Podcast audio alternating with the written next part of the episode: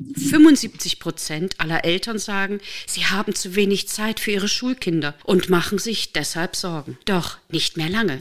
Denn in diesem Podcast erhalten Sie konkrete Anregungen, wie Sie endlich trotz aller Anforderungen mehr Zeit für sich und Ihre Kids haben. Ich bin Ria Neute und los geht's mit meinen Mutmachgeschichten.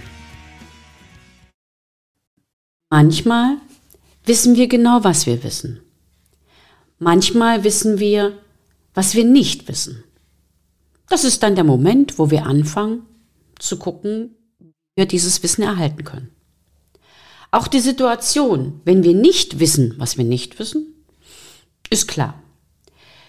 Dann tangiert es uns nicht und es ist, als würden sich zwei Geraden im Raum aneinander vorbei bewegen. Es passiert nichts. Doch manchmal wissen wir nicht, was wir alles wissen. Und es gibt dann Situationen, in denen dieses Wissen plötzlich klar wird, in denen plötzlich Dinge aufflammen, die mir vor vielen, vielen Jahren schon einmal in anderen Zusammenhang gehört haben, aber die vergraben lagen oder die wir in diesem Moment gar nicht gebraucht haben.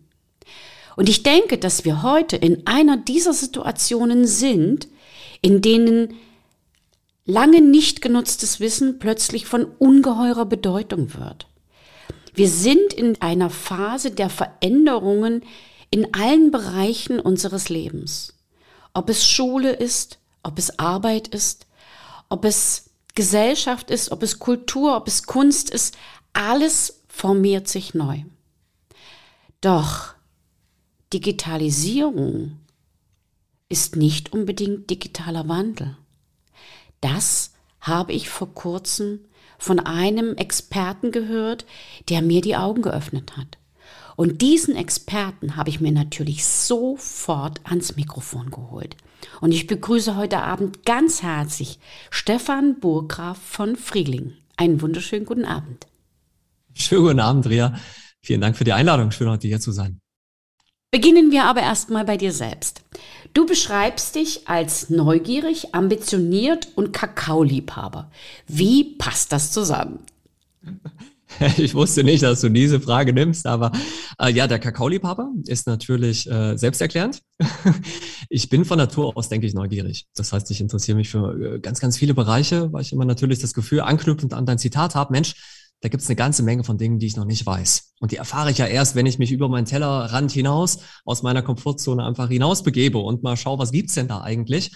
Und äh, vor dem Hintergrund habe ich dann aber auch den Anspruch, ich möchte versuchen, neue Ideen, wenn ich sie aufnehme, jetzt speziell für mein Unternehmen, für unser Bildungsunternehmen, halt auch umzusetzen, auf, auf einem sehr, sehr hohen Niveau dann einfach auch zu implementieren. Und von diesem Hintergrund, glaube ich, passen die drei Wörter ganz gut zusammen. Du hast es gleich erwähnt, du bist der Gründer und der Leiter des Unternehmens Kaleo. Das ist ein Weiterbildungsunternehmen. Könntest du dazu vielleicht ein paar Worte über die Geschichte und auch über die Entstehung dieses Unternehmens sagen und was dieses Unternehmen genau macht? Ja, gerne. Also Kaleo wurde 2018 gegründet. Ist noch ein relativ junges Unternehmen und es ist daraus entstanden, dass ich nach meinem Lehramtsstudium, du weißt, ich bin ursprünglich Gymnasiallehrer mit den Fächern Deutsch, Religion und Englisch, es hat mir auch immer sehr viel Freude bereitet, auch zu unterrichten. Und ich bin aber nach meinem Lehramtsstudium mit diesen drei Fächern eben an der Universität Marburg, habe ich begonnen, eigene Lehraufträge zu geben, die in den Bereichen Lernpsychologie, Stress- und Zeitmanagement und eben auch Digitalisierung.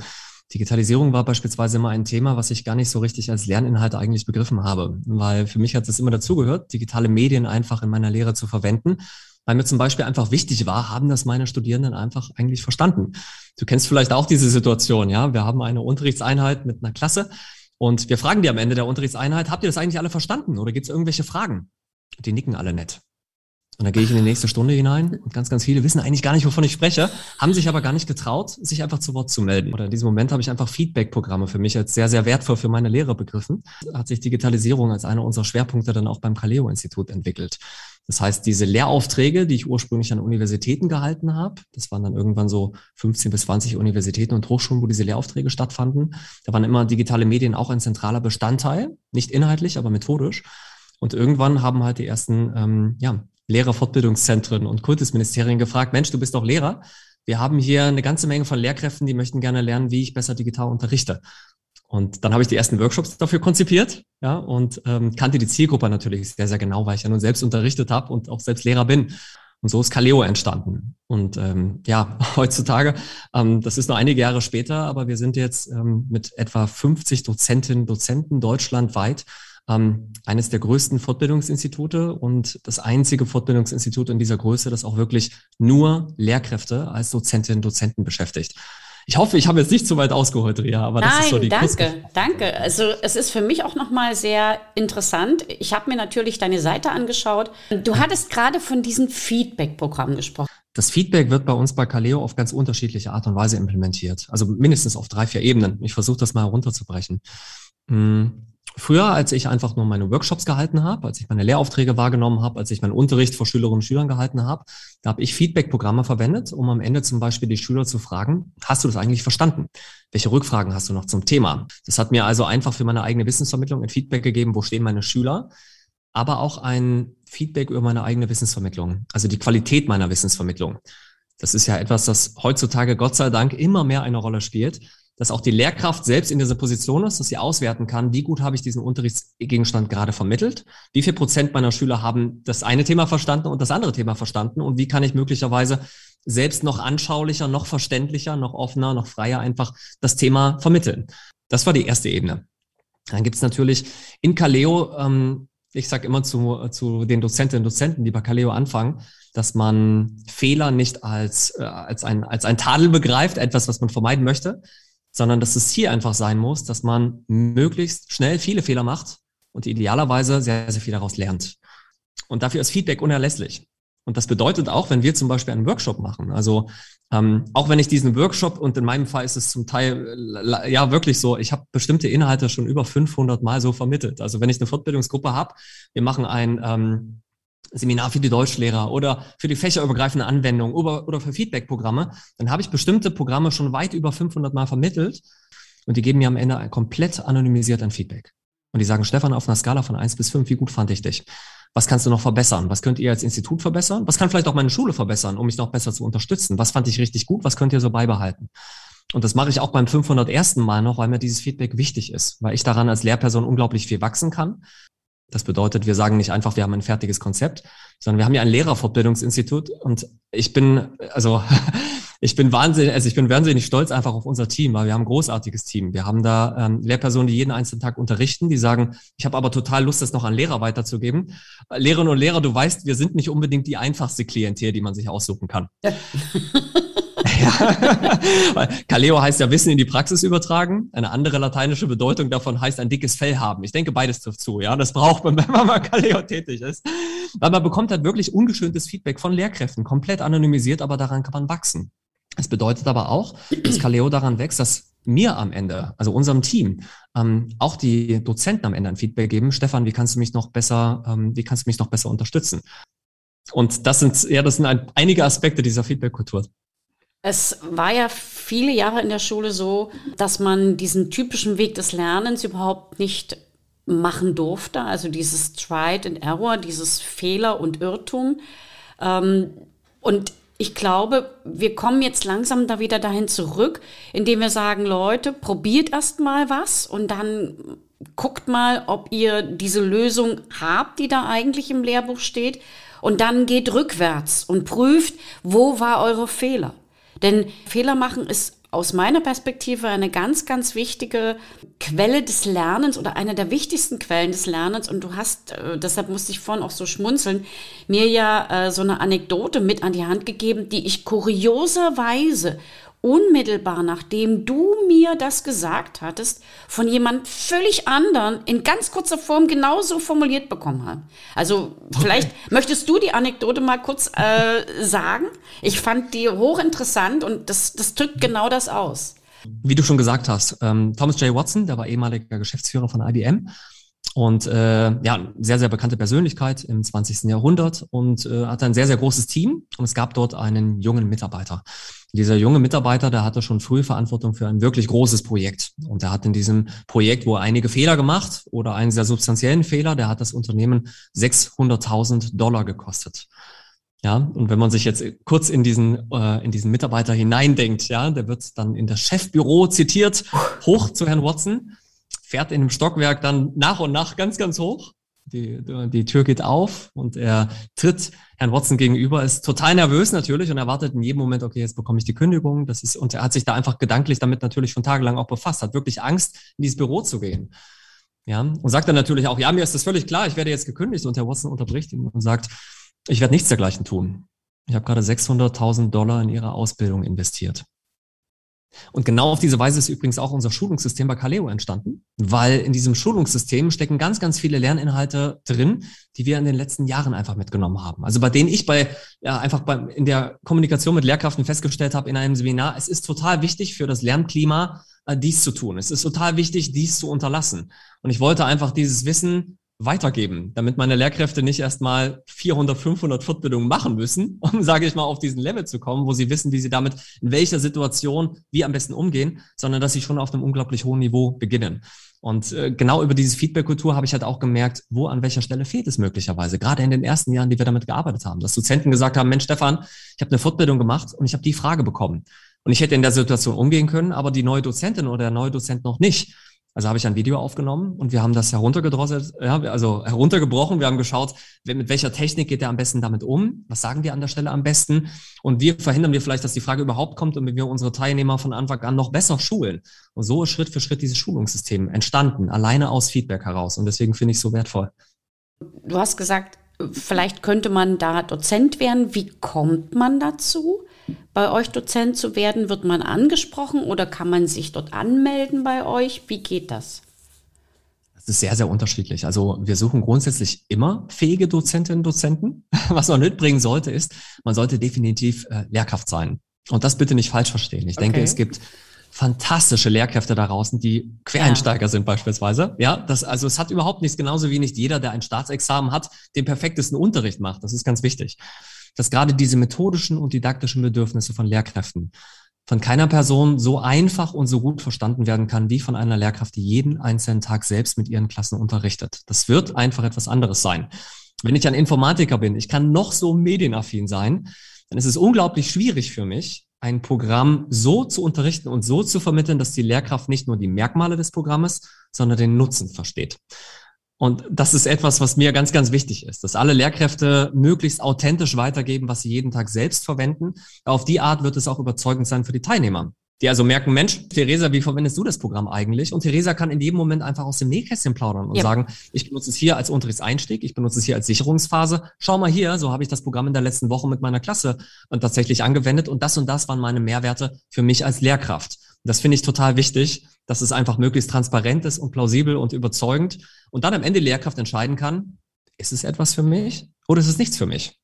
Weil es sollte den Unterricht, um auf dein Zitat zurückzukommen, ja. es sollte den Unterricht wirklich ähm, bereichern. Weil wie du schon gesagt hast, Digitalisierung ist ja nicht einfach digitaler Wandel, sondern Digitalisierung an sich besteht leider in Schulen unserer Erfahrung nach oft darin, dass man Dinge ersetzt, die man sonst analog gemacht hätte. Und ich denke, da entgeht einem ganz, ganz viel.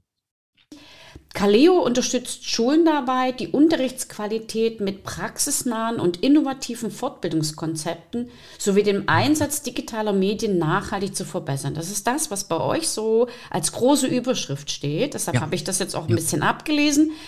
Mhm. Und dabei muss ich immer davon ausgehen, dass so viele sagen, ja, wir können ja nicht digital arbeiten, wir haben ja noch nicht die Materialien dazu, wir bräuchten ja allen iPad und allen Computer und alles dies und alles jenes. Es ist aber aus meiner Perspektive ein falsches Herangehen, denn wir haben alle irgendwelche digitalen Medien, mit denen wir arbeiten. Durch die digitalen Medien gibt es die Möglichkeit, dass bestimmte Räume sich schließen, dass bestimmte Räume sich erweitern und dass andere Räume aufgemacht werden. Das bedeutet also nicht austauschen, sondern in die Zukunft denken, den Unterricht organisieren. Wie siehst du das und welche Möglichkeiten habt ihr da schon den Schulen eröffnet? Das würde mich jetzt ganz doll interessieren. Also ich denke, es stimmt, wenn man sagt, Digitalisierung darf nicht einfach das Ersetzen sein. Ja, du kennst ja vielleicht das mittlerweile sehr, sehr berühmte SMR oder SAMRE-Modell von äh, ja, Puente Dora, der tatsächlich gesagt hat, Mensch, es gibt da eigentlich vier Stufen, wie Medien zu implementieren sind im, im Unterrichtsalltag. Und die erste Stufe ist die, die meiner Meinung nach eigentlich vernachlässigt werden darf. Das ist nämlich das reine Ersetzen. Mein typisches Beispiel, was mir dabei immer einfällt, ist eine Lehrkraft, die zum Beispiel eine interaktive Tafel zwar hat, aber sie benutzt die wie eine, ich sag mal, wie eine ganz normale Tafel. Ja, sie schreibt da drauf und wenn sie in der nächsten Woche das Unterrichtsbild wieder haben möchte, ja, dann sie wischt das in der Stunde weg und in der nächsten Stunde schreibt sie es wieder auf. Ja, du magst es schmunzeln, weil du sagst, hey Mensch, Moment, das interaktive Tafelbild kann ich mir noch abspeichern. Das stimmt. Aber ganz, ganz viele Lehrkräfte an Schulen wissen nicht genau, wie diese Tafeln eigentlich funktionieren. Und das ist auch nicht verwunderlich. Die sind manchmal überhaupt nicht intuitiv aufgebaut. Aber es ist jetzt ein ganz banales Beispiel dafür, wo werden Medien einfach nur ersetzt, weil eben nicht jede Lehrkraft, sage ich mal, die ganzen Funktionen einer interaktiven Tafel unbedingt benutzt. Wenn wir jetzt mal ganz ehrlich sind, Unterricht wird dadurch ja nicht einfach besser. Unterricht wird ja nicht besser, wenn wir einfach etwas digitalisieren, sondern wenn wir einen Mehrwert haben.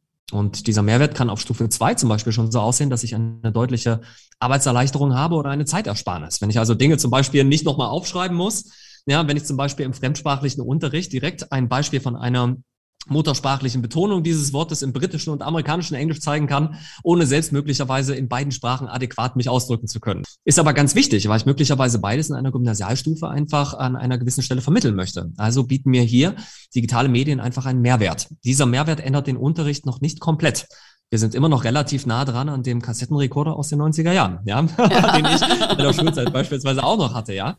Aber es ist tatsächlich praktischer, weil ich kann mir das Wort direkt im richtigen Kontext vielleicht vorlesen lassen, zusammen mit Referenzbeispielen. Also ich habe eine deutliche Arbeitserleichterung und das sieht jeder auf den ersten Blick eigentlich sehr schnell. Ich finde es spannend auf diesen Stufen, wo man sagt, ich ersetze nicht nur etwas, sondern ich verändere den Unterricht. Und das beginnt in diesem Modell übrigens auf Stufe drei und vier, wo man sagt, Mensch, wir sind jetzt hier im 21. Jahrhundert. Es wäre doch total schade, wenn wir jetzt einfach die Medien, die Dinge, die wir schon seit hunderten Jahren tun, jetzt einfach nur digitalisieren, sondern lass uns doch mal andersrum denken. Lass uns doch mal denken, wir haben jetzt hier digitale Medien. Was ermöglichen die uns, was beispielsweise ohne digitale Medien so nie möglich gewesen wäre? Und wo habe ich wirklich einen Mehrgewinn, der den Unterricht auch ändert? Ja, das kann in einem einfachen Beispiel zum Beispiel sein, dass ich eben nicht mehr das konventionelle Plakat habe, bei dem Schülerinnen und Schüler heutzutage ganz oft auf Wikipedia gehen, Texte abschreiben. Heutzutage würde ein Lehrer sagen, warum nehme ich denn nicht ein bestimmtes Programm, hm, das beispielsweise den Schülern ermöglicht, in eigenen Worten etwas zu erklären über eine Sprachaufnahme oder ein kleines Erklärvideo aufzuzeichnen mhm. oder beispielsweise das Ganze nebenbei noch zu skizzieren. Und plötzlich merke ich als, als Englischlehrer übrigens, ist die Aussprache und die Grammatik richtig, aber jeder andere Lehrer versteht auch, wenn er die Sprachaufnahme des Schülers hört, hat er das in eigenen Worten erklärt? Hat er das eigentlich verstanden? Wir wissen lernpsychologisch, dass wenn Schüler selbst aus ihrer Perspektive versuchen, etwas selbst zu erklären, fällt ihnen oft erst auf, habe ich das verstanden? Und sie verstehen es dadurch viel besser durchschnittlich übrigens siebenmal so gut, als mhm. wenn sie den Text einfach nur auf unserer Tafel lesen würden. Deswegen sind ja diese Erarbeitungsphasen auch so extrem wichtig in jedem Unterricht, weil Schüler etwas dadurch viel, viel besser verstehen. Ja, und von diesem Hintergrund ist das zum Beispiel etwas, wo man leicht sagen könnte, okay, das ist schon auf Stufe drei. Ich habe bei zum Beispiel digitalen Plakaten, bei denen ich viel, viel mehr Möglichkeiten habe, lernpsychologische Kanäle, die ich viel besser bedienen kann, bei denen einfach Lernwissen besser ähm, ja, erhalten bleibt. Also auch nach der Elbinghaus-Kurve, nach der Vergessenskurve einfach, ähm, einfach deutlich besser und auch wunderbar auch wissenschaftlich belegt, deutlich besser erhalten bleibt und Schüler besser lernen, wenn ich das Medium richtig nutze. Das, das betone ich jetzt äh, kurz über, wundert dich nicht, weil ähm, dieses, dass ich das Medium in dem richtigen Kontext richtig benutze, das ist der Schlüssel. Unterricht kann sogar schlechter werden, wenn ich digitale Medien undifferenziert einfach verwende. Stufe 4 wäre dann etwas, wo man sagt, der komplette Schulbetrieb wird auf den Kopf gestellt durch digitalen Unterricht. Das ist dann so etwas wie umgedrehter Unterricht, so heißt es dann wirklich. Im Englischen, manchmal im, in der Universitätslehre, Inverted Classroom, im englischsprachigen Raum, in der, in der Schullehre, Flipped Classroom und im Deutschen umgedrehter Unterricht, wo man dann wirklich sagt, Mensch, warum sollte die Lehrkraft eigentlich in einem Deutschunterricht in der neunten Klasse jedes Mal das Dramendreieck erklären? Das Dramendreieck an sich ist nicht besonders komplex. Und die Lehrkräfte werden aber immer wieder diese bestimmte Zeit oder im Englischunterricht oder im Lateinunterricht wie der ACI funktioniert, ja, bestimmte Grammatiken nach Einheiten. Oder bei dir im Matheunterricht beispielsweise, ja, Satz die Formel des Pythagoras. Pythagoras. ja, ja, ja, das ist ein tolles Beispiel. Ja, weil ähm, die Stellen, an denen im Unterricht die Fragen entstehen, sind ja oftmals nicht die Wissensvermittlungsphasen, sondern die Arbeitungsphasen. Also wo die Schüler selbst das versuchen, die Übungsphasen, wo die es versuchen auszuprobieren. Dadurch, dass ich aber so viel Zeit für die Vermittlungsphasen mir schon genommen habe, habe ich oftmals weniger Zeit für die Übungsphasen und oftmals gebe ich deswegen mehr Hausaufgaben auf. Das mhm. Problem an ja. Hausaufgaben, nach dieser Theorie zumindest ist, Schüler sitzen zu Hause, der Lehrer ist nicht mehr da und sie bekommen keine Hilfe mehr an der Stelle, wo es nur notwendig gewesen wäre, weil da die meisten Fragen auftauchen. Deswegen sagt zum Beispiel umgedrehter Unterricht, Warum tausche ich das nicht? Warum kann ich nicht bestimmte Inhalte, die ich immer und immer wieder vermittle, warum kann ich die nicht ähm, in fertigen Lernhäppchen aufnehmen beispielsweise? Kann die den Schülern als Hausaufgabe geben und während des Unterrichts kann ich mir viel mehr Zeit für die Arbeitung, Übungen nehmen. Ich kann viel, viel tiefer einsteigen. Das macht den Lehrern mehr Spaß. Das mhm. äh, ergibt für die Schüler auch mehr Sinn, weil sie an den Teilen üben können, wo sie die meisten Probleme haben. Und das würde Unterricht langfristig, denke ich, sehr ändern. Nicht in allen Ebenen. Ja, ich betone bei so etwas wie entdeckendem Lernen beispielsweise. Ja. Das ist ein komplettes Gegenmodell, wo man sagt, nee, Moment, hier nicht. Deswegen auch hier wieder mit Augenmaß. Digitalisierung da, wo es, denke ich, Sinn ergibt, kann einen wahnsinnigen Mehrwert zu unserer deutschen Schullandschaft bringen. Übrigens äh, im Zusammenhang mit dem Satz des Pythagoras, die Schüler verdrehen immer die Augen, wenn ich sage, heute kommt jetzt der Satz des Pythagoras. Äh. Und die Schüler lachen dann schon immer. Ich sage, es gibt ein Wort in diesem Bereich, der ist genauso wie supercalifragilisticexpialigetisch. Und dann wissen sie sofort, mhm. ah, okay, das ist Mary Poppins. Ich sage, Mary und das Poppins, heißt ja. pythagoreisches Tripel. Und dann gucken die mich immer ah. an. Ich sage, was ist das? Und dann schreibe ich an 3, 4, 5. Sache. Und jetzt habt ihr die Chance, mal zu gucken, worum es da eigentlich geht. Mhm. Und wie man das praktisch anwenden kann. Ich sage, damit tapeziere ich und damit habe ich schon gefliest. Mhm. Also diese Praxissituation. Und ja. dann habe ich sie, dann sind sie da und dann haben sie große Augen, ja. Und das kann man natürlich genauso gut machen. Also man, ich könnte mir dann vorstellen, wenn die Kinder einen Computer haben oder so, dass sie dann einfach die Zahlen eingeben und überlegen, was, was man damit anstellen könnte oder wie man die verändern kann. Ja, wenn man die alle mit zwei multipliziert oder mit zehn multipliziert, hat man immer noch pythagoreische Triebe, dann passt es immer noch in den Satz Pythagoras. Ich habe ja auch schon eine Folge mit Lehrer Schmidt gemacht, der diese tollen Mathematikvideos macht. Und äh, wenn dann wirklich mal was ist, wo der Schüler sagt, ich habe es irgendwie noch nicht so richtig verstanden. Hast du es im Lehrbuch durchgelesen? Ja. Ich sage, dann hol dir die zweite Meinung ein. Und dann ja. wissen sie schon, sie dürfen ihr Handy nehmen, obwohl in der Schule das Handy normalerweise verboten ist. Sie dürfen ihr Handy nehmen und dürfen dann nochmal bei Lehrer Schmidt nachhorchen. Die äh, Kopfhörer haben sie meistens dabei. Und dann gucken sie sich das in Ruhe oder auch zu zweit an. Und dann ist da jemand, der hat es erklärt in einer anderen Art und Weise. Und dann passt es auch wieder. Aber das ist natürlich, ich denke, das ist so erste oder zweite Stufe. Ja. Mhm. Und nicht die dritte und vierte Stufe. Aber es ist für mich schon faszinierend zu hören, in manchen Situationen bin ich schon auf diesem Wege, mhm. aber in manchen Situationen benutze ich auch das Whiteboard mhm. noch mit Stiften. Das ist ja auch völlig in Ordnung, ja. Also ich finde das immer, ich, ich, ich habe hier immer meine Grundschullehrer vor Augen. ja, ich habe die, die letzte Fortbildung, die ich gemacht habe, war auch wieder an einer netten kleinen Grundschule, weil ja. ich auch versuche, selbst eine Fortbildung zu machen, obwohl ja. wir 50 Dozenten haben, weil ich möchte einfach drin bleiben. Ich möchte einfach selbst lernen und ich möchte es einfach anwenden können. Und vor diesem Hintergrund haben wir mit einer Grundschule gearbeitet und das häufigste Argument an Grundschulen ist, also von den Bedenkenträgern auch, was mhm. ja auch mhm. völlig in Ordnung ist, ja, von den Skeptikern, die sagen, ah Mensch, Digitalisierung, möchte ich alles digitalisieren? Und die haben ganz oft wahnsinnig Angst, dass man eine Fortbildung macht und denen im Endeffekt ähm, ja, vorschreibt, bitte digitalisiert jetzt alles. Deswegen sind immer auch, äh, deswegen ist mir ganz, ganz wichtig, am Anfang zu kommunizieren. Es geht nicht darum, dass wir jetzt alles digitalisieren. Eure Schüler sollen auch nach wie vor ein, äh, ich sage da immer diese Metapher, beziehungsweise dieses Bild, was ich wirklich mal von einer Teilnehmerin gehört habe. Die hat in der fünften Klasse Gymnasiallehrerin hat gesagt, du, Stefan, hm, ich habe hier Schüler bekommen aus einer total digitalisierten Grundschule. Die können mit den Tablets super arbeiten. Die können Fotos damit machen, ja, die können Farbfilter einstellen und alles, was sie damit machen können.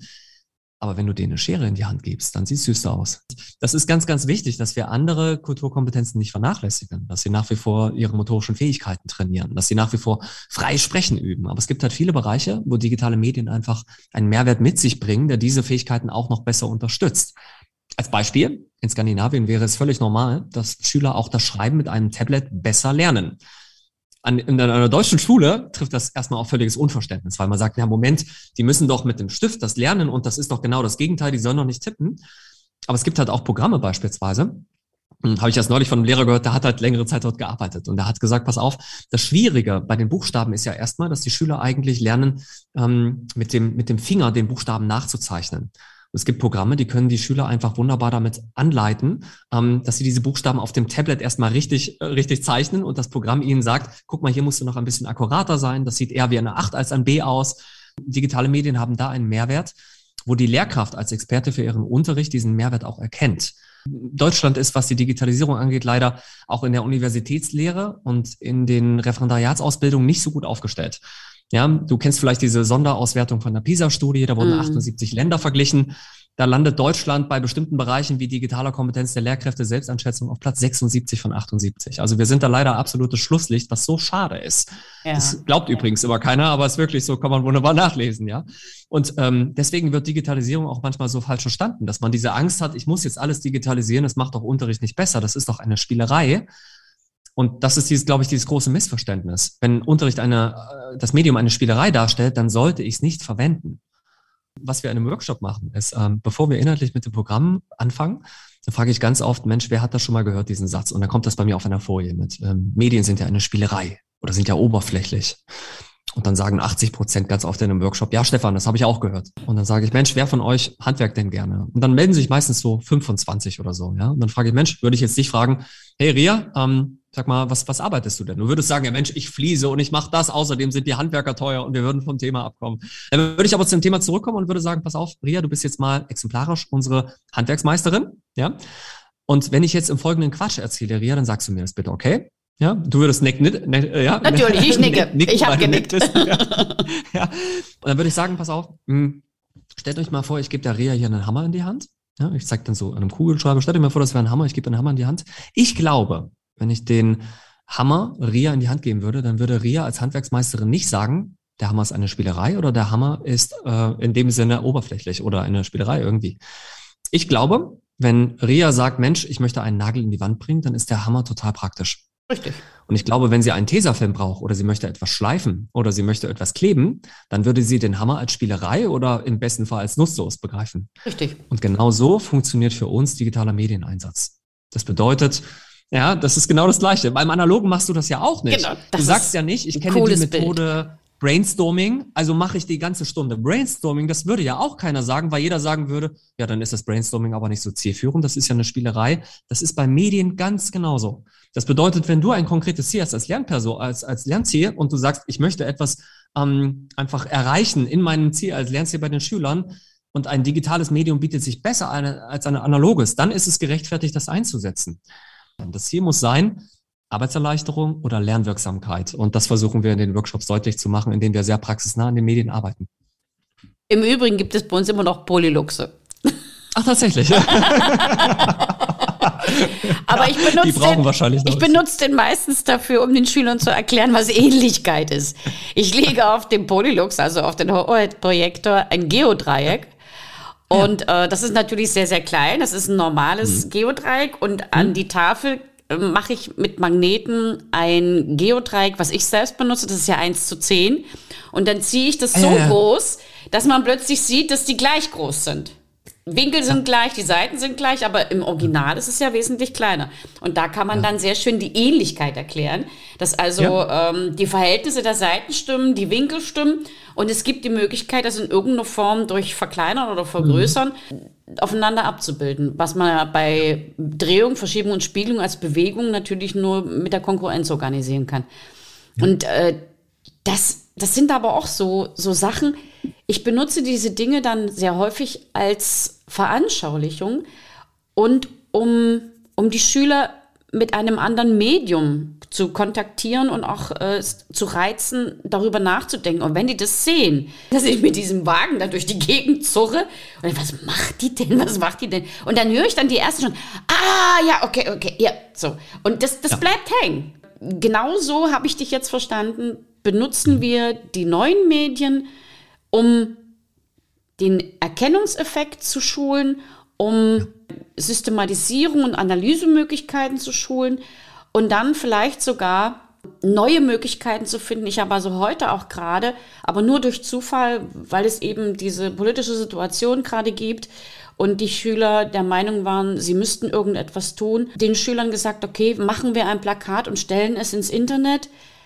Ja. Und dann habe ich Canva angeboten und dieses hm. Programm kannten die Schüler nicht, aber das Faszinierende daran war, dass einige Schüler dann sehr, sehr schnell, sogar mit dem Handybildschirm, Canva bedienen konnten. Ich musste ihnen nichts erklären. Ich habe ihnen nur dieses Programm vorgegeben mhm. und die haben ein ganz, ganz tolles Plakat entwickelt, was jetzt schon online ist, was also viral geht, wo es darum geht, dass wir ausdrücken wollen, dass wir in Frieden leben wollen.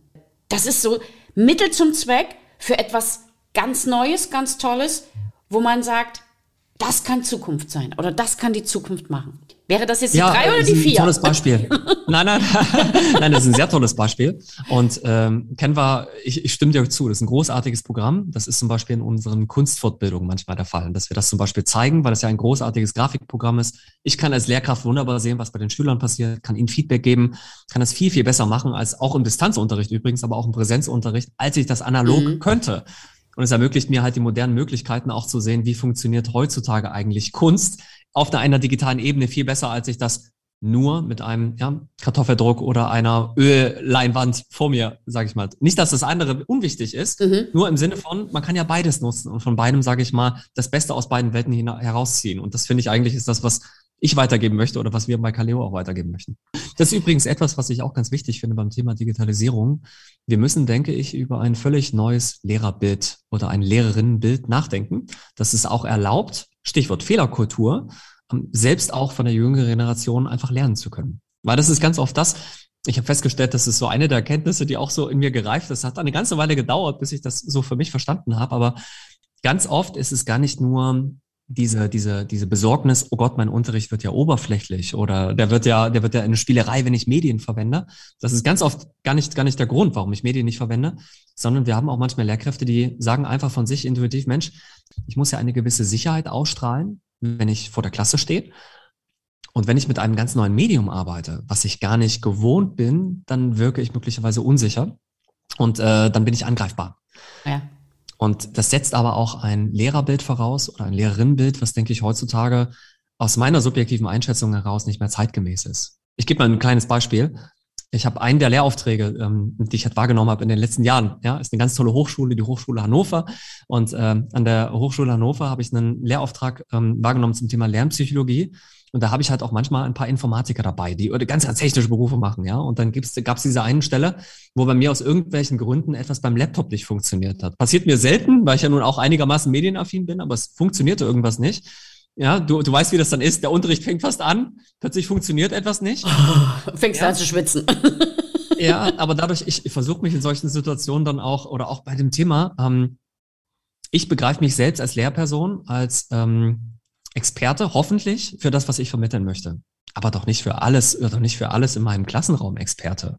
Und deswegen war das für mich das Normalste der Welt, dass ich gesagt habe, Mensch, wer von euch Info äh, studiert Informatik? Fünf haben sich gemeldet von 20. Super, kann mir mal einer kurz helfen. ja.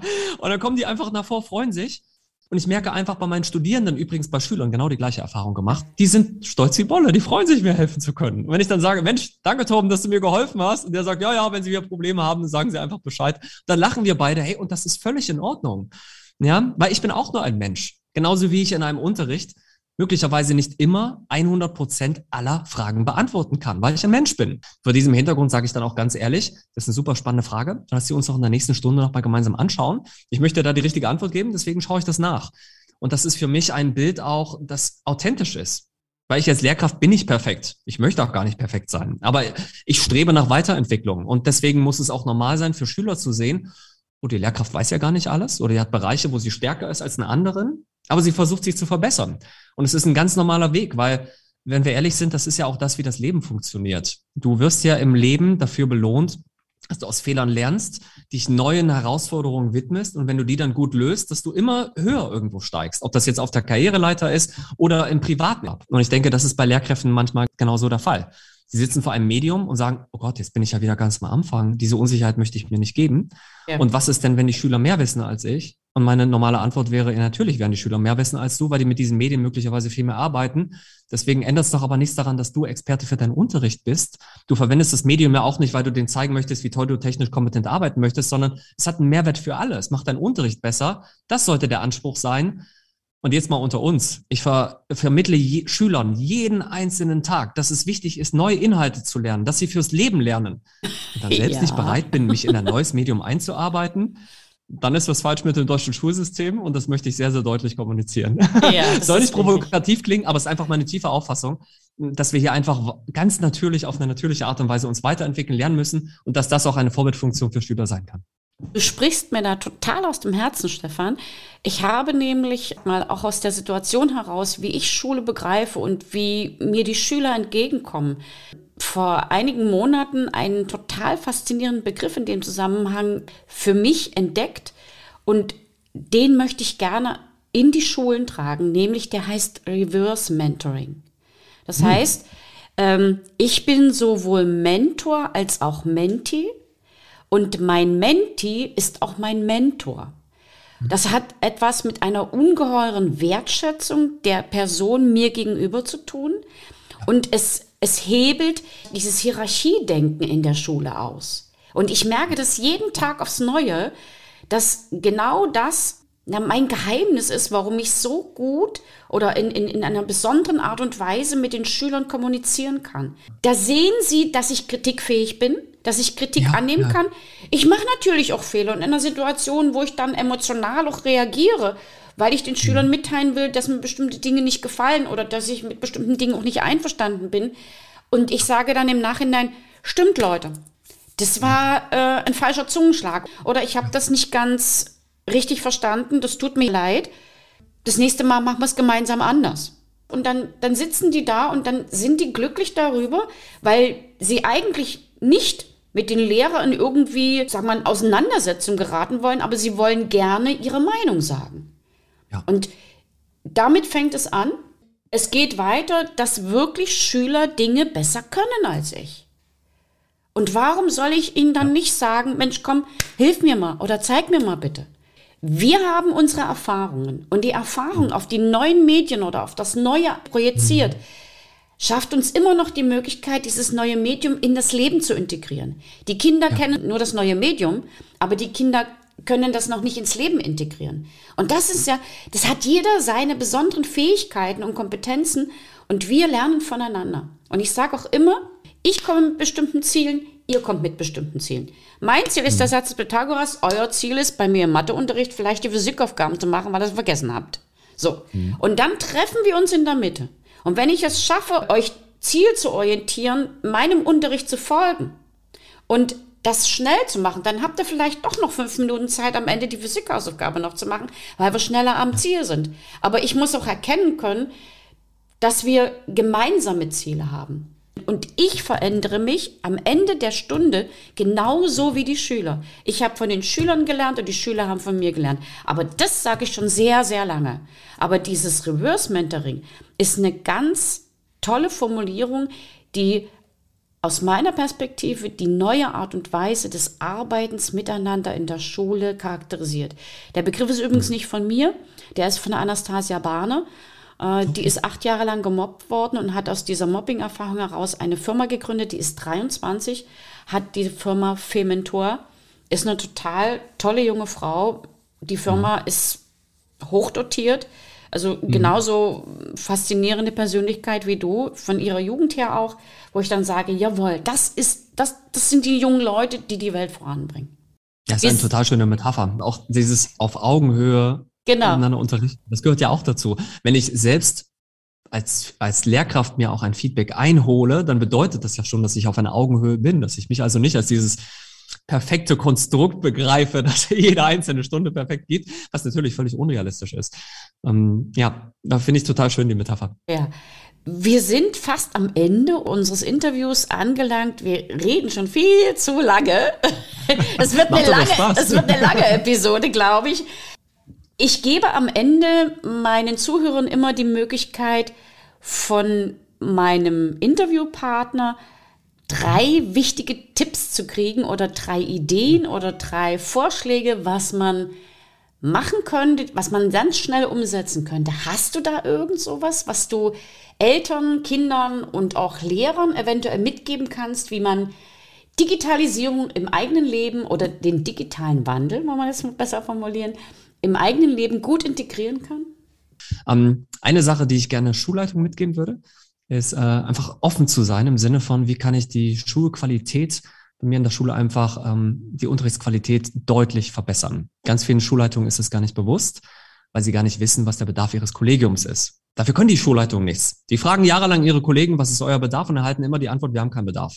Selbst von den Kollegen, die seit Jahren nur Word und PowerPoint benutzen, weil die sind ja so weit am Anfang, dass sie ja ihren Bedarf gar nicht kennen. Ja, wenn du jemanden fragst, der gar nicht so viel weiß, dann weiß der natürlich nicht, was er nicht weiß. Und von diesem Hintergrund würde ich Ihnen raten, nutzt es doch bitte mit der Feedback-Kultur, macht eine komplett anonymisierte Schulumfrage. Wir machen das zum Beispiel, wenn wir in die Schulen gehen. Ja, bevor wir ein Fortbildungskonzept machen, das soll ja maßgeschneidert sein, machen wir eine komplett anonymisierte Schulumfrage und jeder Lehrer kann selbst angeben, ohne Wertung, das ist ganz wichtig, deswegen anonymisiert, welche Programme verwende ich eigentlich im Unterricht.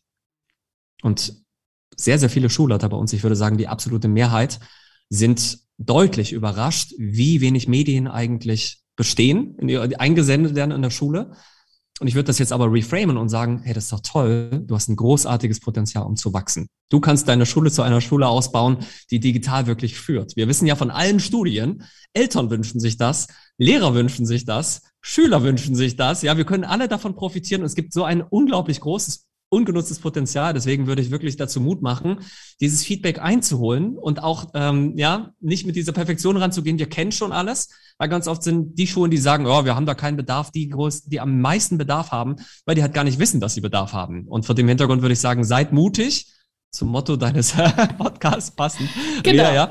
Seid mutig, holt euch Feedback ein, um euch zu verbessern, um weiter zu wachsen. Das war jetzt wahrscheinlich ein Tipp, der war so lange, wir können die anderen streichen. Tut mir Aber leid, ich bin ausgeschweift. Nein, ich, ich finde das total gut. Tipps für Schulleiter habe ich jetzt hier bei mir in meinem Podcast noch nicht. Aber ich glaube, ja. das geht an die richtige Adresse. Ja.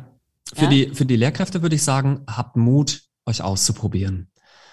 Weil als Beispiel, man, man, man lebt jahrelang mit seinen Methoden. Nach dem Referendariat hat man niemanden mehr, der bei einem drin ist. Das heißt, man bekommt in der Regel nie Feedback. Nie.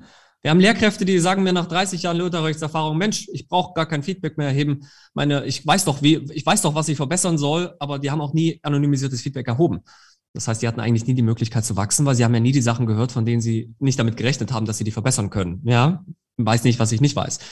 Und vor dem Hintergrund würde ich sagen, Mensch, ähm, traut euch an das neue Medium und geht da Schritt für Schritt ran. Ich habe manchmal Lehrkräfte, die sagen nach der Fortbildung, ach Stefan, das war so viel, ob ich mir das alles merken kann, ob ich das alles umsetzen kann, musst du gar nicht. Schnapp dir ein einziges Medium, wo du sagst, hey, das war einfach, das hat einen Mehrwert, das mag ich. Und damit startest du einfach. Und wenn du danach eine Frage hast, dann fragst du mich einfach.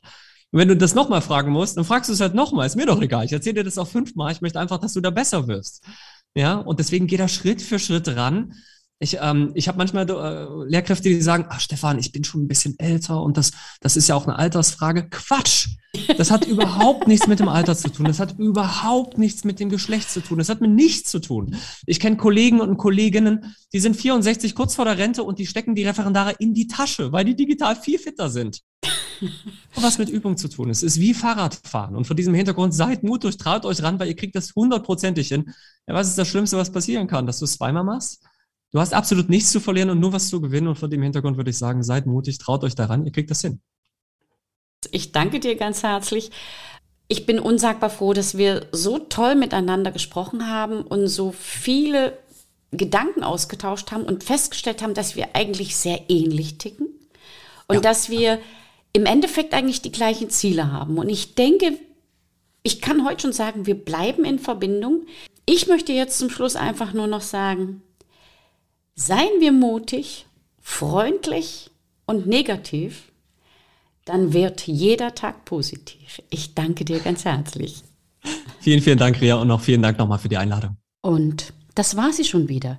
Die extra Portion Mutmachgeschichten. Und wie immer, ich freue mich auf Ihre Rückmeldung an podcast.rino-story.de. Als kleines Dankeschön für Sie und Ihre Treue erhalten Sie ein kostenloses 15-minütiges Beratungsgespräch mit mir. Bis zum nächsten Mal. Herzlich Ihre Ria Neute, bekannt als Rino Mutmacherin.